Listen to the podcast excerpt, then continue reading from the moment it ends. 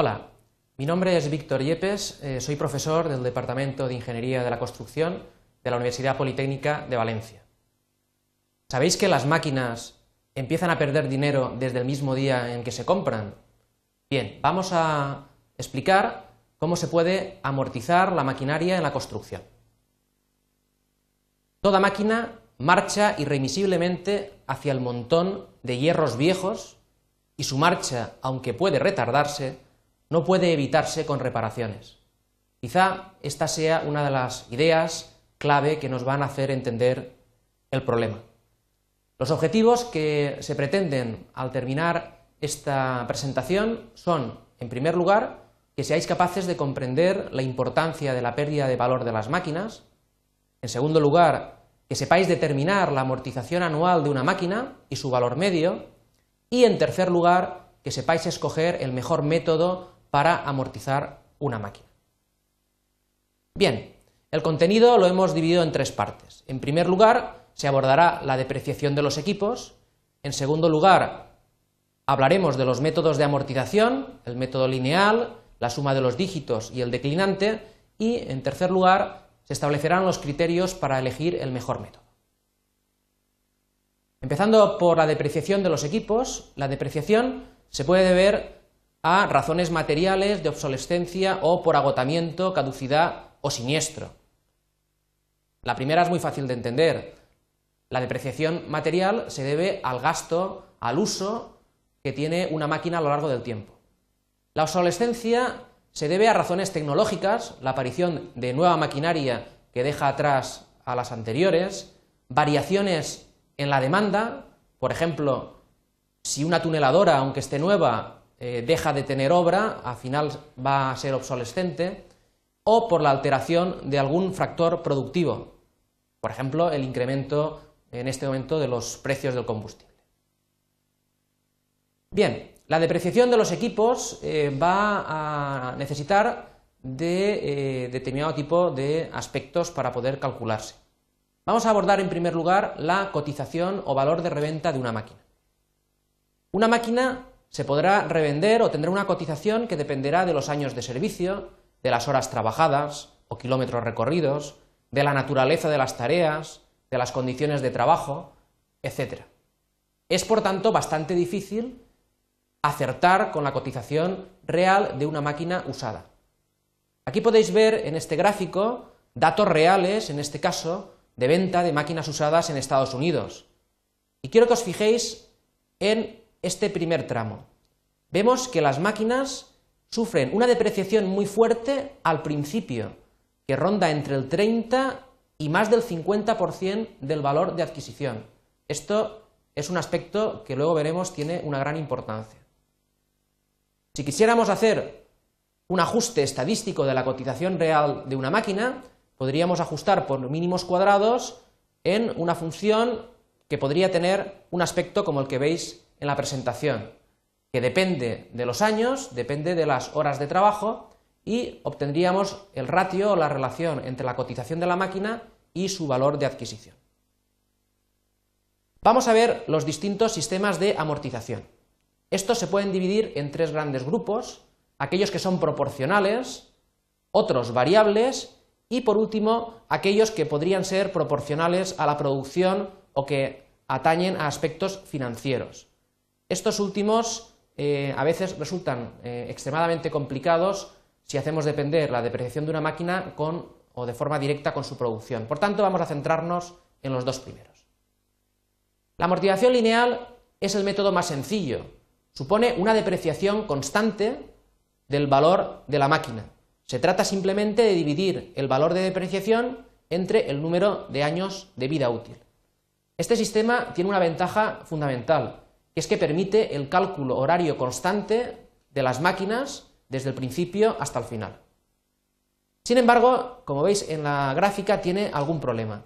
En primer lugar, esta depreciación está siempre infravalorando el valor de reventa real. Esta circunstancia se podría corregir simplemente eh, amortizando el doble de lo lineal el primer año. En este sentido, podríamos corregir parte de ese sobreexceso de valoración. En, este, eh, en esta transparencia podéis ver cómo podemos calcular un concepto denominado valor medio de la inversión. Este valor simplemente es el promedio del valor de la máquina al principio de cada año. Aquí vemos una eh, gráfica donde permitiríamos calcular de forma sencilla este valor y, por ejemplo, para una máquina que se depreciara en 5 años, su valor eh, medio sería aproximadamente el 60% del valor de la adquisición. El segundo método que vamos a, explicar se denomina la suma de los dígitos de los años. Cada año se va a depreciar la máquina con un coeficiente cuyo denominador será la suma de los dígitos de los años. Por ejemplo, si son 5 años, la suma de 1 más 2 más 3 más 4 más 5 nos da 15 y este valor se denominará suma de los dígitos. En el numerador, para el primer año, colocaremos el número de años, en este caso son 5, 5, para el segundo el número de años menos 1 y así sucesivamente hasta el último en que colocaremos la unidad. En el cuadro que, podréis, que podéis ver en vuestra presentación, vemos para el caso de 5 años como el coeficiente de depreciación sería para el primer año de 5 quinceavos, para el segundo de 4 quinceavos y así sucesivamente. Este método es muy empleado en Estados Unidos y se ajusta suficientemente a la depreciación real. Es de cálculo sencillo, pero tiene un inconveniente, que no es posible utilizar fracciones de año. Os invito a que, eh, tal y conforme lo hemos hecho antes, seáis capaces de deducir cuál sería la fórmula del valor medio de la inversión.